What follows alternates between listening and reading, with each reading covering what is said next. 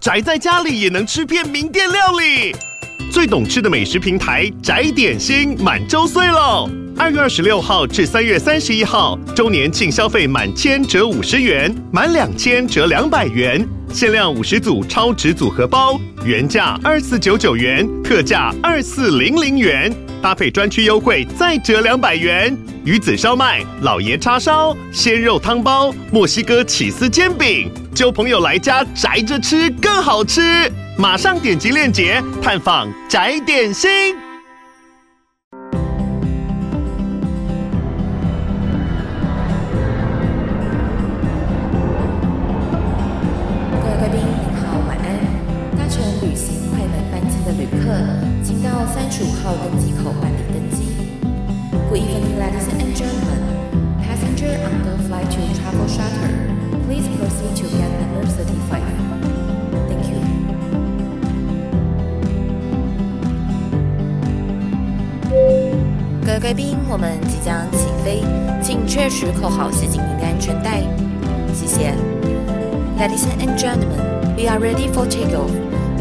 Sure that your seatbelt is fastened.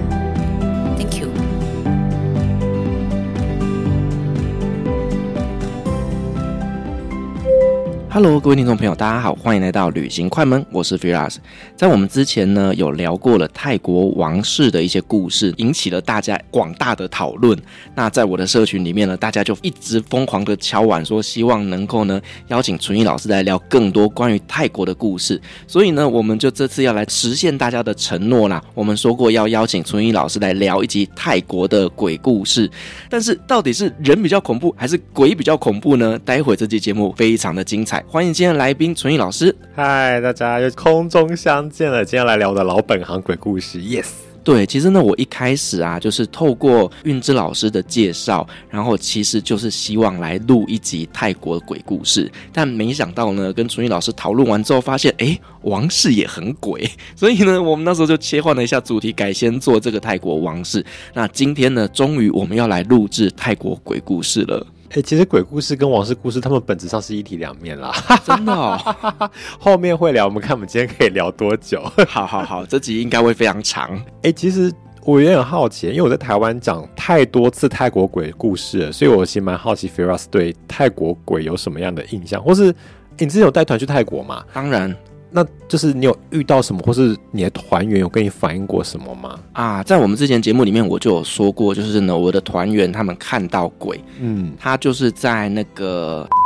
就是按摩店里面，嗯，哎、欸，我这样讲哪一家店好吗？我待会把它逼掉，没关系，那个就大家很知名啊，KKday、Klook 都有在卖，哦、对，但我不要造成人家商誉影响，我待会还是把它逼掉 哈。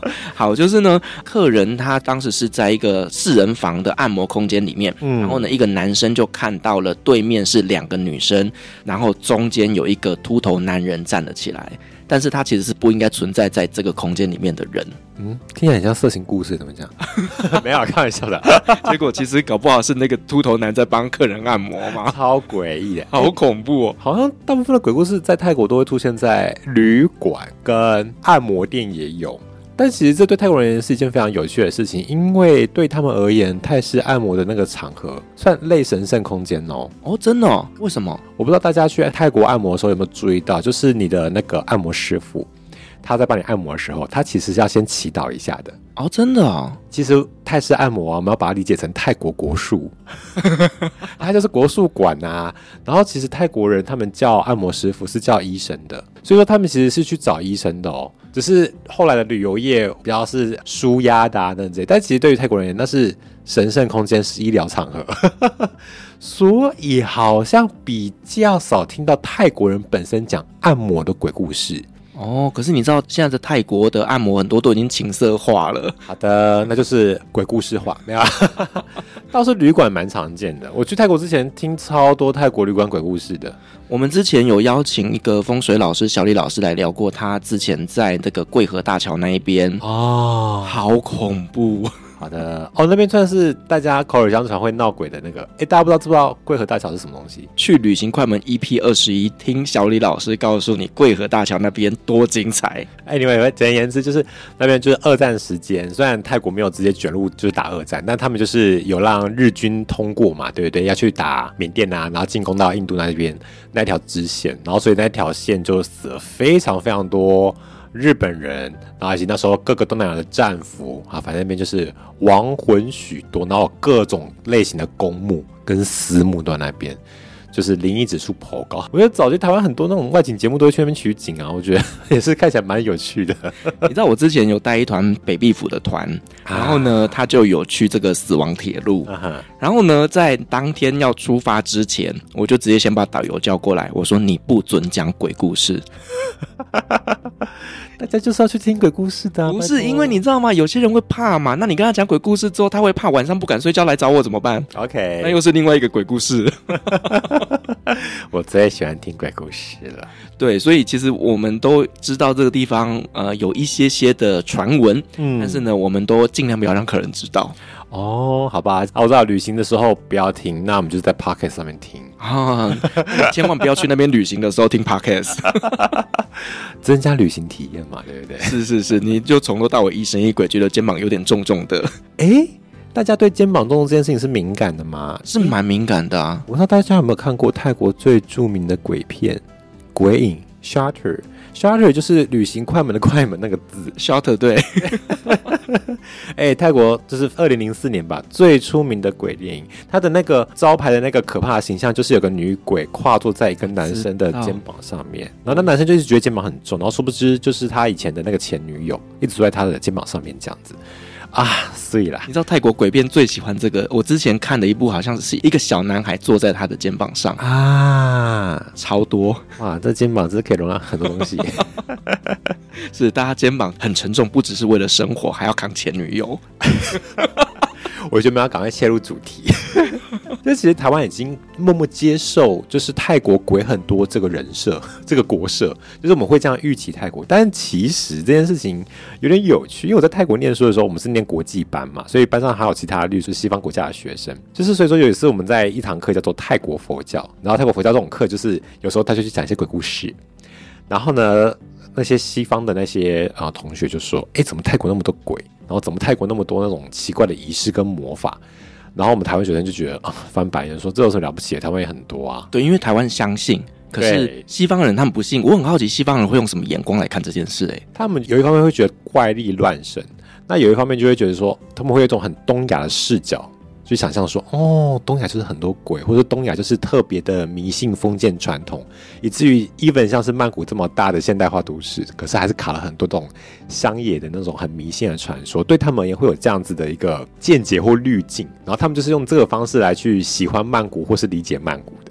其实很多台湾人也是这样子啊，包含以前的我也是啊，现在的我呢，就会觉得这个故事很有趣，但是他可以用其他不同的观点来去理解，这个是今天想要跟大家分享的。其实我对于泰国那边的一个鬼啊，大概都是从连续剧或者是电影得来的。我看过超多的连续剧都跟鬼有关呢。嗯哼哼，他们真的很爱把鬼这个元素或者是灵魂，然后呢把它融入在他们的整个创作当中。没错，其实蛮多台湾人应该对泰国鬼的第一印象，应该不是亲身体验，应该都是来自影视作品嘛。刚刚 Firas 提到的。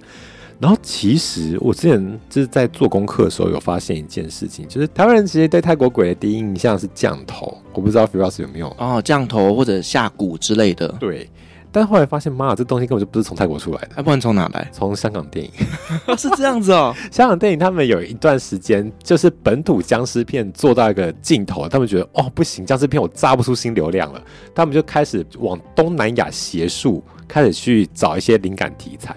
于是乎，他们就找到一些就东南亚都共通有的鬼故事，然后把它跟茅山道士啊、跟云南啊什么下蛊结合在一起，然后变成一个新的产品，叫降头。哦，但是在泰国那边到底存不存在着下降头？坦白讲，就是有各种仪式可以达到害人的目的，但是我找不到降头这个词源，它来自泰国或东南亚的哪一个词汇，就是我找不到。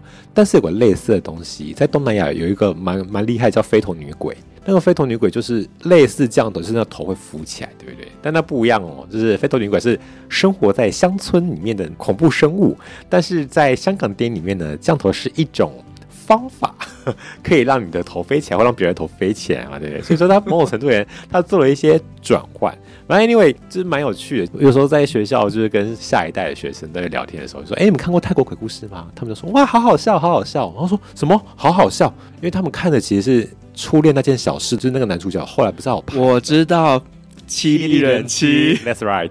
他们觉得他有鬼故事很好笑。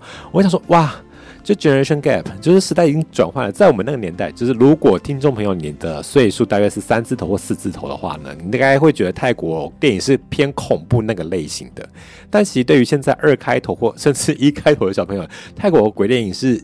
有趣的类型的，但是其实就是有不一样的那个叙事观点了。而且你知道，就是那个时候啊，李心洁不是呢，他就转型变成鬼后了吗？啊，哇，可以讲出这段故事的年年有年纪的，我的天啊，怎么变变那种同温层取暖？是不是？是啊，就是他那时候拍了一系列鬼片，嗯，让他真的在台湾声名大噪，哎呀，就已经不再是因为裙摆摇摇而红了啊。好，这是人生。那其实刚刚是包含李心姐啊，其实不知道有没有发现这件事情，就是很多东南亚的鬼，其实乃至于全世界鬼故事很多都是女鬼居多，女鬼大于男鬼吧？啊，论数量论知名度，对不对？没错，那时候我在泰国学到的第一课就是，哎，为什么女鬼比男鬼多呢？哎，真的耶，女鬼比较凶，不是？而且就是要穿红色衣服 或白色也可以。后来呢，就是如果我们用比较嗯社会学观点去切的话，会发现，哎，其实从不论东方还是西方，从以前还是现在，其实都是一个女性身份地位相对比较低落，男性身份地位相对比较强势的世界嘛，对吧？这是我们的生存逻辑。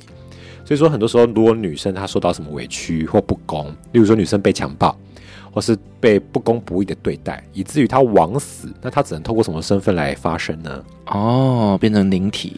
然后，所以很多像西方鬼故事，他们就是有学者就得到一个结论是，任何鬼故事其实都是不公不义的化身，就是因为他没有办法被那个时候，或是乃至于当代的法律或是普世道德去解决，才要换成另外一个灵异的版本来告诉你说，哎。发生这件事情很可怕哦，可是他为什么可怕呢？是因为你们对他不好。对，而且他会用另外一个身份回来报仇，那告诉大家千万不要做坏事。没错，所以说如果我们用这个观点来去看待所有我们已知的鬼故事的话，那其实那个画风会稍微变换一下，就会发现，呃，其实我们应该要同情那些鬼，有时候人其实比鬼可怕的。而且其实就是去看泰国鬼片，你会发现它其实是很重视因果轮回的。没错，嗯，诶，这样话说来，Firas 对泰国如果是女鬼的话，你内心中知名度最高、就最恐怖的那一只是谁？当然就是我们刚刚讲的那个七力人妻的娜娜，是那个被现在国高中生认为是搞笑片的那个娜娜。对，其实应该她在最有名版本是一九九九年那个电影。大家不知道有没有看过《幽魂娜娜》？没看过，一定也听过这名字。应该是对，觉得哦，好恐怖，好恐怖之类。但其实它是一个用现在版本来看，它其实是个凄美的爱情故事啦。只是看它恐怖的元素要怎么渲染。跟大家科普一下，娜娜是谁好了，以免你没有看过电影。基本上，吉本雄她就是一个难产的女生哦，然后为了生小孩而过世了。对，然后孩子其实也没有生下来，可是她非常爱她的丈夫。嗯，她的丈夫去从军了。没错，没错，在那个年代，那时候暹罗就是以前的泰国，暹罗就打谁呢？应该是打柬埔寨。所以说，那位就是娜娜，就是那个难产娜娜，她的先生就是被那时候的，就是暹罗国王抓去打柬埔寨。然后她自己本人呢，就娜娜本人就在家乡待产，可尴尬的是难产而死，撑不到她丈夫回来。然后。丈夫呢？哎，打仗顺利回来，他没有在战场上死掉。然后回到他的家乡之后呢，那个他家乡其实在曼谷的近郊，就类似像林口那种地方哦，就近郊这样子。然后呢，回来就发现哇，太赞了，他妻儿在等着他啊！尴尬了，妻儿不是死了吗？所以大家就开始发现说，哦，所以现在陪着娜娜老公的不是娜娜本人，是娜娜的灵魂，就是应该说是他的鬼的化身啊。然后包含小朋友也是哦。然后他们就是阴阳结合的一家子，就在自己的小房子里面过得很开心。哎，可是呢，周遭村庄的居民就觉得说，哎，怪怪，怎么明明就是应该是一个就是鳏寡孤独的一个单身男性，怎么每天在家里都过得很开心，然后手上会晃着一些不存在的婴儿，然后对空气讲话，然后开始那个村民就会去跟那个娜娜的老公说：“哎、欸，恋爱卡祖爷哦，你的太太应该是已经过世了，你不要被骗呢。”然后那老公就不信邪，然后反正就过了很久才发现这件事实，于是乎那个。老公就脱离娜娜，赶快逃到村里面的庙里面，想要避开娜娜，避开他的鬼妻子。然后娜娜就一气之下就觉得，哼，你们这些村里面的人为什么要抢走我老公呢？于是乎他就灭村，啊、哦，把他们全部都杀光了。对对对对对，他不同版本有不同的灭村的方式，看如何凶险。但吉本雄就是一个难产女性的故事，而这故事其实坦白讲。如果我们把娜娜拿掉的话，其实这故事它反映了过去那个医疗卫生不是那么好的年代的时候，女性的生产死亡率其实很高的事实。然后呢，我不知道大家有没有去过泰国的那个坟场，其实你们应该都去过。像台湾啊，台湾的公墓不是都在聚落外面吗？哦，很多小房子，很多小房子，对不对？就是阴宅集合住宅区嘛，对不对？可是，在泰国，人会先烧掉，放在寺庙里。然后很多很多人，他们去寺庙拍照的时候呢，其实都在拍火葬塔。就是那时候中国疫情前，中国不是很多游客爱去泰国玩吗？对，他们就在寺庙狂自拍，然后就被泰国人起底说：“妈，一群白痴！” 不不不，就是一群就是没有文化敏感度的，就是拍照也不跟佛祖拍，然后去跟那个建筑拍，然后发现那个建筑全部都是火葬塔。因为刚好就是一根这样高高又很漂亮，但其实是二饼或一饼的概念。哇，那边很阴啊。对，哎哎，怎么会讲到这边啊？坦白讲，如果是正常死亡的人，你在泰国，基本上你被烧完之后呢，应该会放在寺庙内的就是公墓区。但是如果你是非正常死亡，例如说你是难产而死的，你会被迫葬在郊外，因为你是一个不好的死亡的案例，所以他们要把你放在他很的所在比较远的地方。所以说也就是这样子，哎，娜娜这种，你知道，大家对于这种不正常死亡的女性会有一种根深蒂固的恐惧，这样子。其实泰国呢，它除了这这种呃女性生产而死亡的这种素材以外，后来呢也出现了很多关于婴儿的素材，嗯、像是有一些呢被堕胎的这种小孩婴灵，那其实呢他没有办法被出生在这个世界上，其实他就心里有一些怨恨。嗯，那后来我记得有一部片也超恐怖，它叫《鬼婴庙》。嗯，那其实它是按照真实故事而改编的，就是呢有一些堕胎技术并不是这么好的时候，就有一些蒙古大夫，那他。就是呢，专门在收集这一些被堕胎的小孩的胎盘或什么的，嗯，然后把它集中，把它葬在一个地方。那结果那个地方就变得非常非常多小孩子的怨念啊，没有错，这就是那个啊，古曼童信仰啊。可能大家如果对泰国信仰稍微熟悉一点的话，应该知道这件事情。就是有时候有些可能你的需求或者你的欲望比较。难以启齿，或者不能透过正常管道，例如说跟神佛诉说的时候，你就会转向祈求像这种阴灵、这种古曼童这样子，你会请一尊回家，然后照顾他、养他，类似养小鬼的概念。你看，这些又是从香港电影出来的，但是泰国确实是有这种这种传统的，真的是有养小鬼啊？呃，应该说古曼童信仰，就是说把那种胚胎保留下来，然后对他许愿这样子。这个传统应该可以追溯到素可泰时期，就是元明朝的时候，在那个时代就已经有这样子的信仰，然后又把它捏成那种小小的陶土人偶去拜他这样。然后现代版本就是把它放在福马林罐里面，好恐怖哦！然后刚刚不是说那电影不是说什么就是江湖术士把它收集起来吗？为什么收集呢？因为可以卖钱啊，那个超级多人要的，不是泰国自己本地要，它已经变成外销产品了。就是很多中国的游客或中国那种超自然的市场，其实会很喜欢这种商品。而且在某一些产业里面，这一个的需求是大的，没有错。哎、欸，不愧是菲老师观察很很独到。那当然，我们也是见多识广啊。其实不只是就是这些灵体见多识广，其实他们的版本也是。非常非常多，就大家熟悉的。如果说你是最近才看的话，应该知道那个搞笑版本的《幽魂娜娜》。如果你是年纪可能跟我们这一梯队差不多的话，你可能看过一九九九年那个《幽魂娜娜》。其实它更早还有一些稀奇古怪的《幽魂娜娜》版本被翻拍成电影，超诡异的。它最早期你知道什么片吗？什么片？色情片。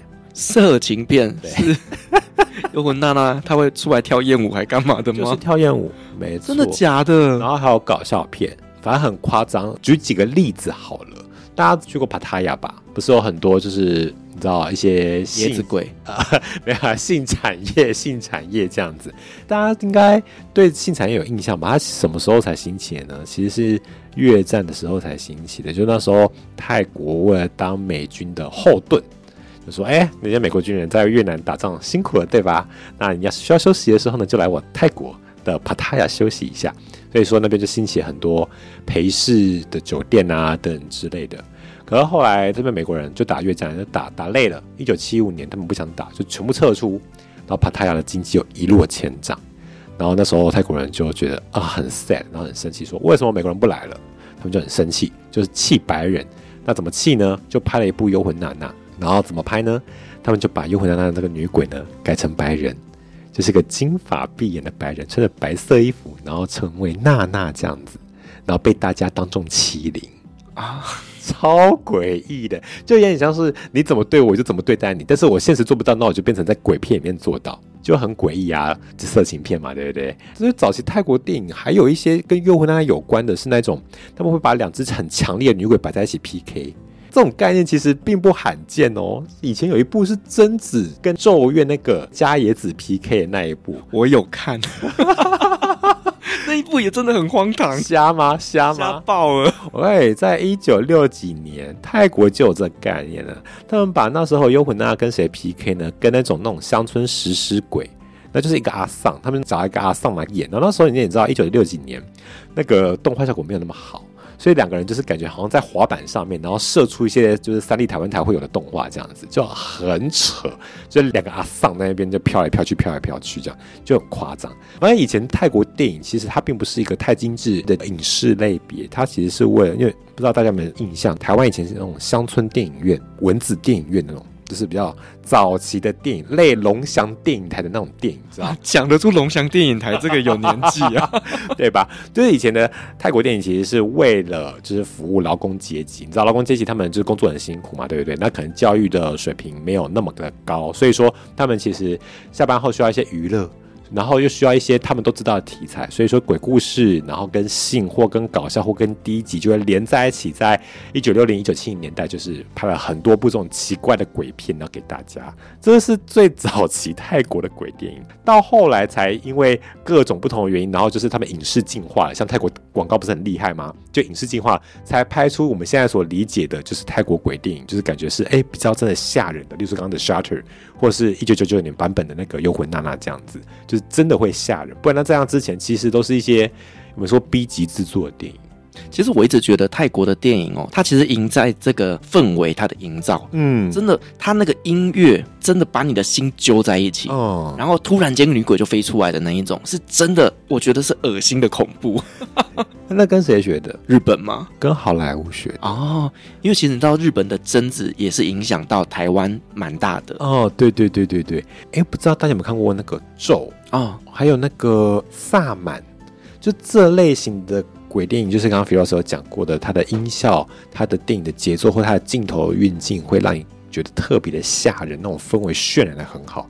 其实早在以前，我们根本就不会这样拍电影啊，不论是台湾还是日本还是泰国，我们都不会这样拍，是学好莱坞的。那在学好莱坞之前呢，泰国电影就是像我刚刚所讲的 B 级制作、三 D 台湾台的电影这样子。那后来他们是因为什么才就是奋发向上，想要拍一些厉害鬼电影呢？是因为一九九七年亚洲金融风暴哦，跟这有关系？超诡异的吧？有关系哦，因为那时候就等于是那个全世界，特别是东南亚的经济就被西方世界搞得很糟糕嘛，对吧？然后那时候泰国人就非常的就是心不甘情不愿，因为他们那时候国家的电影产业基本上已经很衰败了，就全部都是 B 级制作电影，那真正院线电影全部都是好莱坞，然后他他们国家经济又被又被就是美国搞成这个样子，或者被西方世界搞成这样，他们就很不爽。然后他们就是想说，哎，难道我不能试着做点什么吗？难道我泰国的影视产业就要跟我的经济一样，就是江河日下吗？于是乎，他们就一批新的导演，这些导演都不是电影学院出身的，是拍广告出身的。哦，哎，泰国的广告也很厉害。没错，就是这批人救了泰国电影，所以说他们这一批人呢，就开始哎，就是奋发图强。想要拍一些有泰国的特色，可是又有那种国际制作水准的，想要把泰国的软实力重新发挥出来，让泰国的民族自尊可以站起来这样子。于是乎，他们第一部产品就是《幽魂娜娜》。哦，第一部啊，没错，所以幽魂娜娜真的就是转泪点，没错，是转泪点。那时候多转啊，超夸张的。那部一九九九年，你知道我们刚刚说一九九七年是亚洲金融风嘛，对不对？一九九九年这部《幽魂娜娜》，它的票房是卖赢那时候最夯的《铁达尼号》的。哦，真的假的？在泰国哇！然后后来这部片还就是代表泰国角逐奥斯卡华语片。哇，哎、欸，那真的很厉害，对吧？所以说，其实你看到那时候的泰国人，就是你知道内忧外患，然后国家又没什么钱。然后可是想做出些成绩，他们只能请就是泰国最厉害、最厉害的人来演电影，来证明自己是谁呢？幽魂娜娜就把这个题材请出来这样子，然后用一个比较不同的手法。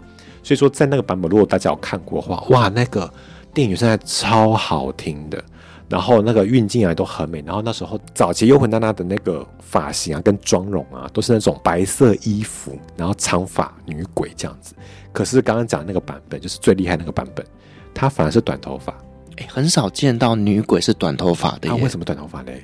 因为以前的泰国女生就是剪短发哦，牙齿会染得黑黑，吃槟榔染黑。对，我一直都觉得很奇怪，为什么要染黑？没错，因为他们因为那时候能够吃得起槟榔的，代表说，哎，你身份地位不错，你才有办法吃这种嗜好品嘛，对不对？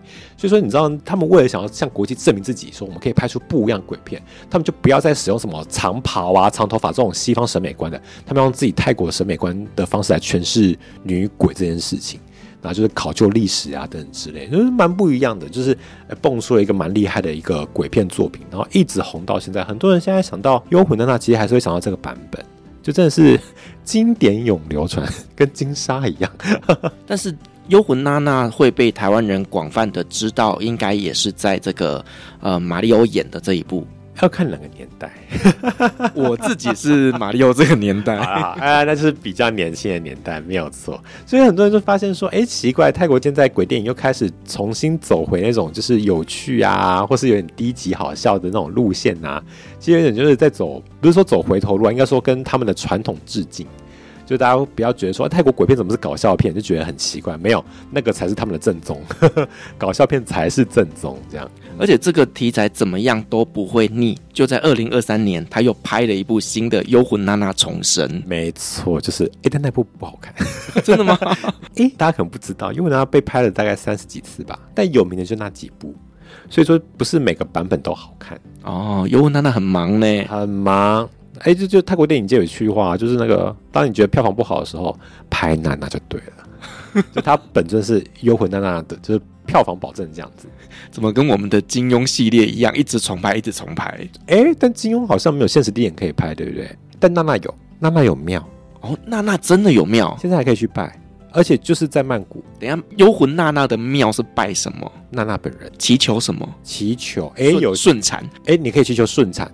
然后你也可以难产呢，但是想要保佑母子均安嘛，但是是一个比较照顾女性的一个祈求对象嘛，对不对？然后如果你的男友去当兵了，你怕兵变，怕任何形式的兵变，你都可以去拜娜娜。你想哦，如果今天你的另外一半他出国去念书或是去当兵，你怕他兵变的话，你说哎，我去拜娜娜了，我相信我们爱情撑得过去吧？你觉得男生敢兵变吗？吓都吓死，吓尿，对不对？不可能嘛，对不对？对啊，所以说就是啊、哦，还有以前。泰国流行签大家乐的时候，六合彩的时候，也很爱去娜娜庙，然后去刮树啊、滴蜡油啊，去看一些就是蛛丝马迹，然后去得到签哪个数字的灵感。就是娜娜本身也是偏财运的化身。而且我听说，连男生要去当兵都可以拜娜娜。嗯，如果说他反过来想要女友就是乖乖待在身边的话，也可以这么做。他这也是一个双面威胁啦。男生女生都可以哦，我觉得蛮恐怖的，可怕的，对对，感觉这是一个诅咒。但是其实，哎、欸，我我今年寒假去拜了一次，哎、欸，真是香火鼎盛呢。你猜看，去在乌娜娜庙要拜什么？就像我们刚刚讲的求财运吧。嗯，哎、欸，应该说你要拿什么去跟娜娜表现你的心意哦？胎盘不行啦，这太猎奇了吧？我想不到，拜玩具哦，小朋友，然后拜衣服。买衣服给他啊，不是那种，不是 Uniqlo，是那种泰式的服装买给他这样子。OK 呀，那哇，非常非常热门。然后它卡在一个有点难到的地方，但是你只要愿意搭到附近的捷运站，然后搭那个摩托车，那种计程摩托车，大概十分钟就会到了。蛮推荐大家可以去找找看的。就是去泰国不要只是拜四面佛，也可以拜一下娜娜哦。对啊，哎，不阴其实不阴，其实因为人超多，你就把它当成是一个一一般的庙来来去看看就好。嗯嗯，对，我觉得下次可以来研究一下，把我的团员带去那边，吓都吓死了。哎，我认为去泰国的庙是很好玩的，因为它不是只有娜娜而已啊、哦，真的、哦。它因为它本质上面也是一间正式的寺庙啊，所以它其实也有是有一般的佛，然后会集合各路不同的神祇，有点像是泰国佛教主题乐园。你就这么想就对，你一进去，你就可以一站式服务，可以拜好多不同的神，从印度来的，从泰国来的，从缅甸来的都有。然后最终本人是娜娜这样子。哦。然后因为你知道，你知道泰国嘛，以前不是水乡泽国嘛，然后他们旁边也都会有那个水道，这种渠道这样子，那去可以干嘛呢？喂。呀，喂鸽子啊，就是就把它当成是六福村去玩这样，真的是一站式服务哎、欸，真的是一站式服务啊！而且你拜完娜娜之后，它隔壁就有超级无敌大摊，就是那种哎、欸，那个什么运动彩券嘛，泰国的彩券可以买，然后你就是可以在那边慢慢挑号码，然后再去问娜娜说，哎、欸，这号码好不好？这样子，我决定了，我要安排这个景点，是不是该去？是不是该去？我下次泰国团我要来安排一下。哎、欸，但是停车超难停的。哦，哎，我有一次，我那时候去的时候就请泰国朋友开车带我去，我们在停车场大概绕了半小时才有位置可以停，因为人超多，人超级无敌多，而且它卡在一个巷子很里面很里面，我们叫 soy，就超里面就很深的巷子里面，哇，你就知道说哇，它的人气超旺，难怪电影要一直拍。好，我知道了，下次呢，我就是请我的泰国导游特别带我去。好的，其实我们刚刚讲了这一个呃幽魂娜娜，她被拍了三十几次，但其实有另外一个鬼也不遑多让，嗯。这个鬼其实，哎，其实好像去年前年他有来过台湾。我不是说鬼来过台湾，鬼来台湾，吓死我！不是，哎，就是在二零二三年，其实那个台南美术馆，他要举办一个亚洲鬼月特，有那个什么僵尸的，对，僵尸很有名，对不对？但其实它旁边有一尊，就是那个就是一个女鬼，长发女鬼，然后头只有一颗头，然后底下嵌了一些内脏的，那是泰国有名的飞头女鬼，我们泰文叫 glass，，但大家记飞头女鬼就好，就是。可能我们推测啊，有可能就是香港鬼片降头的灵感来源。但是我很好奇，为什么她的形象会是一个女生的头，然后下面是内脏呢？这要从她的故事源头开始讲。这个故事的我们想象的背景是泰国的乡村。那泰国乡村一般就是你知道吗？就是一大片田地，然后边边是森林，然后种水稻田，然后有牛会帮忙耕田，对不对？好了，故事来了。有时候牛会突然暴毙，牛暴毙，对，牛会暴毙。然后暴毙的时候呢，不知道为什么它的肚子内脏会流出来。那如果我们用比较合理的解释的话，那有可能就是，哎，晚上的时候可能有一些什么老虎啊什么之类的去吃那些牛嘛，对不对？可在早期的泰国村民，他们不愿意接受这个事实，他们一定要想到一个。他们比较愿意可以理解这件事情的方法，于是说他们想出了一个女鬼，又是女生。你看大家对女生有多么讨厌这样子。他们说，哎，在晚上的时候，有些女生她其实不真的女生，她是鬼，她是嘎斯，她是飞头女鬼。她晚上的时候呢，她的头会跟身体分离，所以她头会飞起来。可她头飞起来的时候呢，不是走头，连脊椎跟内脏会一起被拖出来，然后在整个村庄里面摆荡着。然后他要去干嘛呢？他要去攻击那些牛。为什么攻击牛呢？因为他喜欢吃不干净的东西，所以他会去啃牛的肚子，喝他牛的血，吃牛的肠跟胃，还有排泄物。然后，如果你家有新生儿，你晚上睡觉的时候又不把门给关好，那你就会去干嘛呢？你的新生儿就有可能会被嘎蛇、被飞头女鬼给吃走，给给叼走这样子。然后，如果你是女生，你初经刚来，就是你刚刚有月经，月经不是会有血吗？如果你没有关好你的门窗，你睡觉时候不关门窗的话呢，嘎斯也会过来找你，它咬你，你就会变嘎斯哦，变吸血鬼的概念呢？没错，就是吸血鬼的概念。所以说，其实早期后来一些就是泰国的文史专家，他们就说，哎，其实嘎斯它其实是什么化身呢？其实就是在警告那时候的乡村居民说，晚上门窗要关好。不要让你的婴儿受风寒，不要让你的那个现在进入青春期的女性受到风寒。那为了让这道保健知识可以普及，他们想出最好的方法是什么呢？推行鬼故事。他真的是卫福部的宣传大使，就是卫福部宣传大使没有错。然后他同时也是肮脏的化身，因为你看他吃什么？他吃精血，他吃牛的肠子，他吃排泄物。所以说他其实又告诉你说什么呢？你要保持干净。不然，如果你就是生活情况不好的话，你被搞死早上的话呢，他咬你，那你也会变成是吃这些脏东西的女鬼。所以说对卫福部 again 这样子。只是说，在他们那种名字未开的时期，其实他们就用这样子的一个人物，嗯、哦，就是嘎蛇来推广这样子的一个卫生观念，可以这么说。但是这个故事就是非常非常有效，它不是走泰国有而已哦，它在整个东南亚都有，它飞来飞去，飞到各国，哎，还跨海。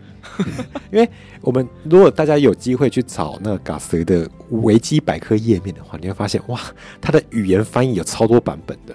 因为它从邻国，就是辽国、柬埔寨、越南、缅甸四周都有了，对不对？然后跨海到哪里呢？马来西亚，然后文莱呀，然后印尼啊，各个诸岛都有，然后名字都有点不一样。像在印尼，如果你跟你家的印尼移工朋友说“古样”的话，他就知道你在讲什么了，因为那个形象一模一样，就是非头女鬼，然后爱吃脏东西。我觉得可能就是这一套呢，卫生保健的宣传方式在泰国诶、嗯、得到很好的效果，其他国家就仿效。Yeah, that's right。然后这套鬼故事啊，它以前有它的就是卫生保健的功效嘛，对不对？它现在其实也是一个拍成鬼电影的好题材。但是有点有趣的是，这个女鬼啊，就是非头女鬼，她在泰国的影史上面也出现了二十几次，就从漫画，然后电影、电视剧、音乐剧都有。但她的形象一直在转变，越变越漂亮哦。因为早期大家口耳相传的那嘎蛇就是飞头女鬼，其实是阿妈，你知道吗？就吃脏东西能够有多漂亮啦。所以就是阿妈，就是阿妈去咬东西，所以她那个早期的漫画画出来就是一个偏难看的阿妈的样子。可是后来大家想说，哎、欸，这故事挺有趣的，好像可以跟娜娜一拼。所以说大家开始想说，哎、我可不可以来对这故事加油添醋啊，或者把它变成是其他更有趣的题材，例如说 录 podcast 没有广播剧啊，广播剧啊，广播剧，或是真的把影视作品化了，画成漫画，或是变成是电影。然后大家就发现说，哎、欸，哇塞啊，以前哈这种口耳相传的鬼故事，你讲讲听听就算了。可是当你要变成是二 D 影像的时候，你要有画面呢、你拍阿嬷说不过去吧？不是那么好看，不是那么好看，对不对？所以说历代的那个飞头女鬼就越来越进化，就越来越漂亮，那皮肤越来越白，然后头发越来越长，这样子不止越来越漂亮。刚刚不知道大家听众有没有就是啊、呃、有这个印象点是飞头女鬼她飞头的时候，它底下会连着脊椎和内脏一起出来，对不对？在早期最开始的二 D 产品是漫画。它其实呢，从肺到胃到大小肠都有飞出来，消化系统黑白切，你就感觉得很像黑白切本人飞出来这样子，然后就一整坨，然后在天空飞来飞去这样子。就是如果你是喜欢解剖学的话，应该觉得不错。但是它看起来就是有，就是有碍观瞻嘛，对不对？而且现在是漫画哦，纸本哦，你拍成电影飞飞看嘛，那飞起来应该怪怪的吧，对不对？对。所以到后来，大家开始删减内脏，开始删哦，删到后来只剩下脊椎跟心脏而已。那个肠胃哦，太难画，那个 三 D 效果不好做，就可以减少这样。然后一直到。二零二零左右吧，就是最新的一部关于飞头女鬼的电影，叫做《非人类之吻》。如果大家有兴趣的话，去 Netflix 找找，英文应该有，叫做《Inhuman Kiss》，就是非人类，就不是人类的人类，非人类之吻这样子。哇，已经进化成章鱼了耶！大家知道章鱼吗？就是女鬼很漂亮，一个学生妹，然后底下呢，由于你还要表现出就是张牙舞爪要，可是又不能有内脏，因为内脏看起来偏怪。所以就是干嘛呢？就是变成像那个章鱼的触须，跟它一颗会发光的心脏，然后这样飞来飞去的，好像外星人哦，就是类外星人。然后后来的版本啊，其实你也知道嘛，你要拍电影，你拍一个美少女去吃大便或喝精血，怪怪的吧？所以到后来变什么呢？就是单纯吸血而已。所以后来就有人发现说，哎，怎么泰国的非同女鬼越拍越像啊吸血鬼片？没有错。所以说有人就说，哎、欸，它变成 Twilight 暮光之城，而事实上，刚刚讲的那部那个非人类之吻 Inhuman Kiss，就蛮多影评会说它就是泰国版的暮光之城，因为其实非同女鬼它还有另外一个 partner 哦，有男生版本的，但它不会飞头，也不会离开身体，它是一个类似什么呢？我想一下，类合同，然后会飞，那怎么飞呢？它会骑着一根，大家看过日本人捣年糕吧？那根杵就咚咚咚的那个杵，然后就是骑着那个东西，然后飞来飞去，然后呢，他们彼此会互相攻击哦，所以他们两个是敌对的，是敌对的。但是后来这个版本呢，也演变成什么呢？演变成狼人，那就是《暮光之城》。对，然后两个相爱，《暮光之城》。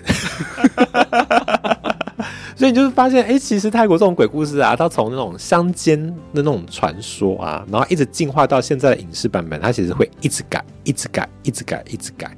啊，有时候我们对它觉得恐怖与否，其实是看它怎么被处理，怎么被拍摄嘛，对不对？但其实它原本其实都有它一些蛮有趣的议题，例如说。对女性的恐惧啊，对不正常死亡的恐惧啊，例如说对卫生保健的的需求啊等等之类的。那他们有没有拍过一个主题，就是娜娜 PK 飞头女鬼？好像还没有，对不对？不错，我来建议一下导演好了。我很期待，如果有这样子的影片哦，蛮凶的哦，会 蛮凶的哦，凶上加凶，哇，好酷哦，好想看哦，对不对？我觉得泰国赶快研发这个主题，真的，我觉得收视率一定爆表啊！你看，我们都有那个漫威宇宙，对不对？对啊，其实泰国可以组队喽，泰国是可以组队。哎，讲组队这件事情不是开玩笑的，因为其实有蛮多学者认为泰国的软实力就是这些东西啊。嗯，那你如何有效把它变现，像是 K-pop 一样，那就是要有组织把它推出来嘛。真的，漫威宇宙化。其实泰国这几年哦，他们这个影剧作品真的是发扬光大，哎，不只是 BL 剧，各种爱情剧、鬼片，嗯，都非常非常的值得观看。虽然我每次都会因为男女主角。开口讲泰语而出戏，不要这样子。但是呢，他们真的是非常非常的有创意，嗯、尤其是你看嘛，那个《天生一对》当时在播出的时候，嗯，听说啦，在播的时候呢，曼谷突然间不塞车了，嗯，因为所有人都回家看剧了。播《天生一对》不配萨莲娃的那时候，就是我在泰国念书的时候，是真的，就大家大街小巷都在讨论它，而且大家是用一种非常。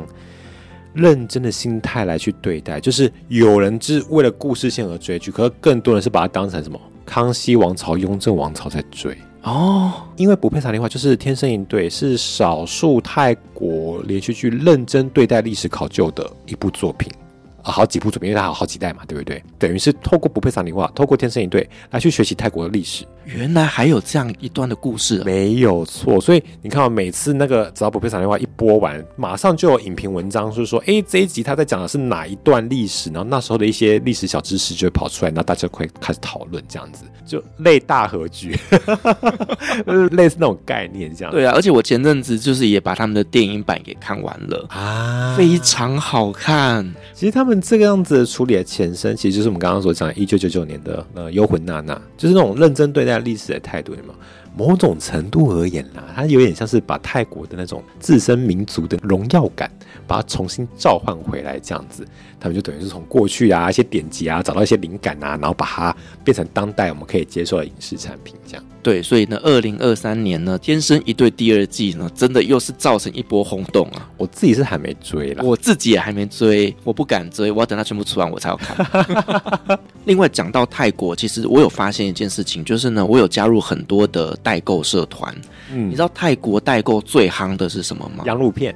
除了这些吃吃喝喝的零食以外，我跟你讲，佛牌 哦，可以理解。对，但是我真的不懂为什么大家会想要去求一个泰国的佛牌，而且我在里面最常看到的一个名字就是阿赞多哦，就是泰国最有名最有名的僧侣阿赞多，就跟我们的星云法师差不多嘛。什么星云法师比他高更多？不是啊，就是 他高阶非常多。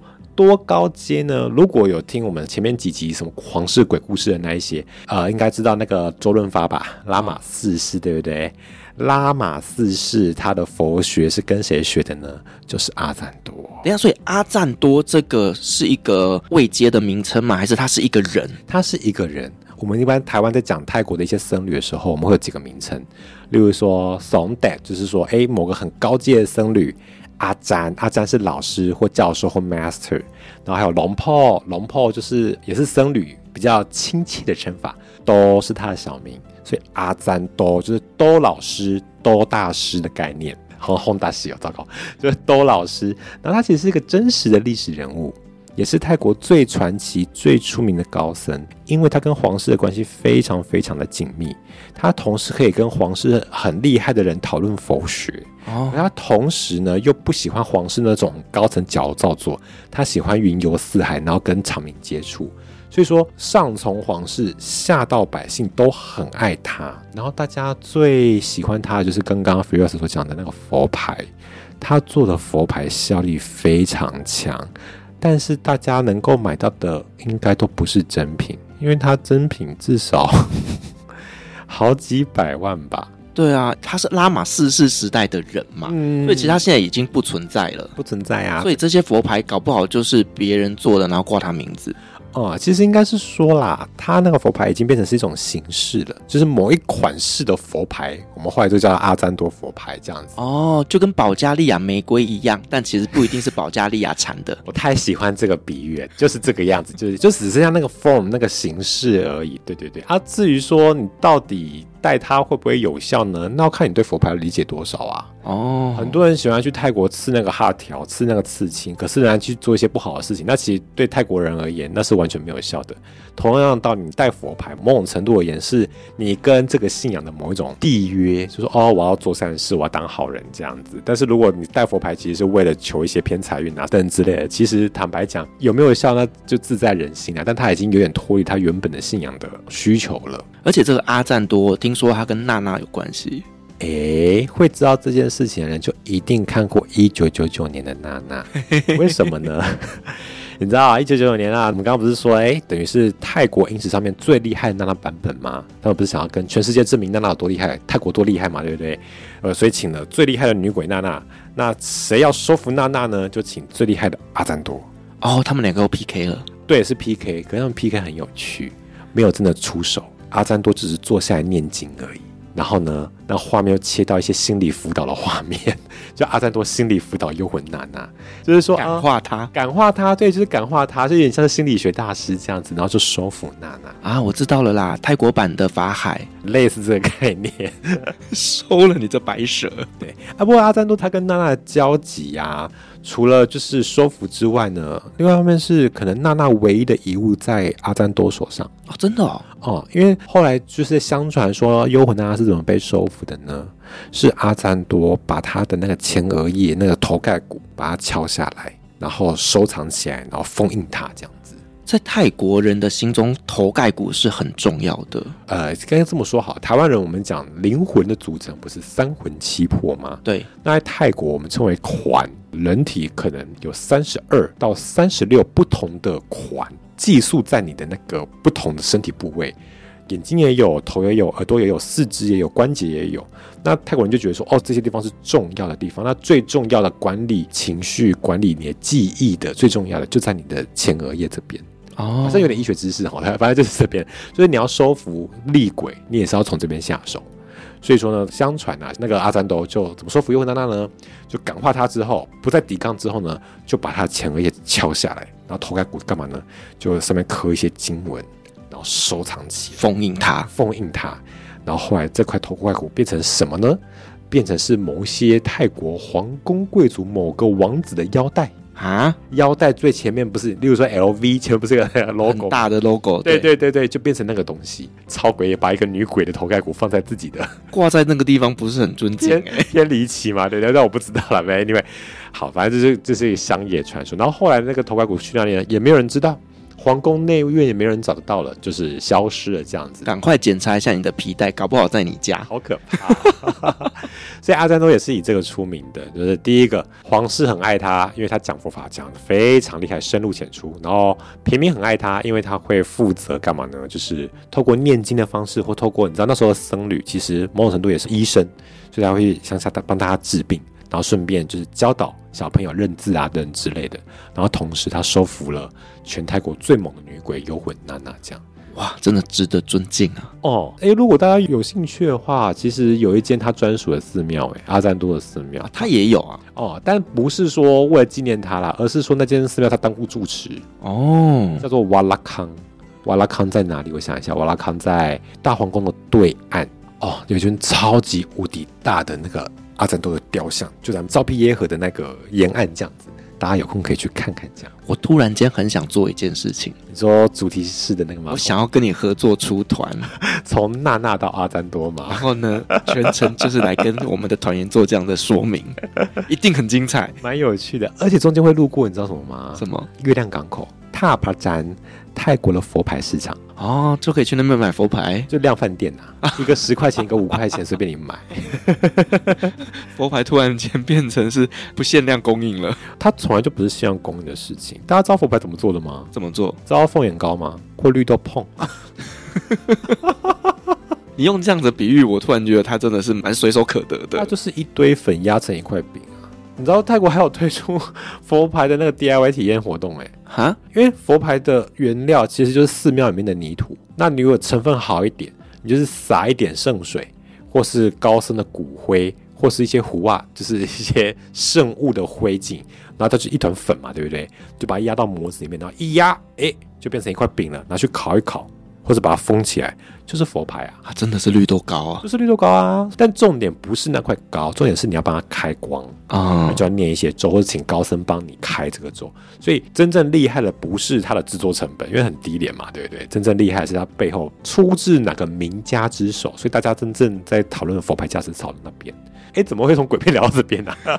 聊到圣物这样是，所以其实我们在前面的整个内容大概也可以知道，就是泰国人是蛮迷信的。嗯，有点有趣。他们可以算迷信吗？看跟谁比。坦白讲，如果跟台湾人比的话，台湾人不会输吧？也是对。但如果跟西方人比的话，看哪个国家。但确实，even 是这么，就是你知道，泰国算是整个东南亚算蛮经济蓬勃、蛮活络的地方，对不对？可是你从他们都市到乡村，还是可以看到很多这种超自然啊，或是鬼神信仰的痕迹。某种程度，就是填补现代人心里的空虚吧。所以可见得台湾人也是蛮空虚的。是，好了，那我们今天就是跟大家聊聊，就是呢这些在泰国传统的鬼故事。那呢，我们聊到了幽魂娜娜，也聊到了飞头女鬼。嗯，接下来下一集我们要带着大家来了解泰国当代的鬼故事，是真的猛的，是真的可怕的鬼故事。最可怕的要来了，That's right. 好，敬请期待下一集。我们非常感谢纯一老师今天来跟我们做的分享。如果说各位喜欢我们的节目的话呢，别忘记给我们五星好评加分享哦。另外呢，我们在赖开有旅行快门讨论室的社团，想要跟我们及时聊天互动，都欢迎加入社团哦。相关的链接我放在下面的资讯栏。旅行快门，我们下期再见，拜拜。拜。各位贵宾，我们的班机已经抵达，感谢您今天的搭乘。旅行快门每周三、周五与您在空中相会，祝您有个美好的夜晚。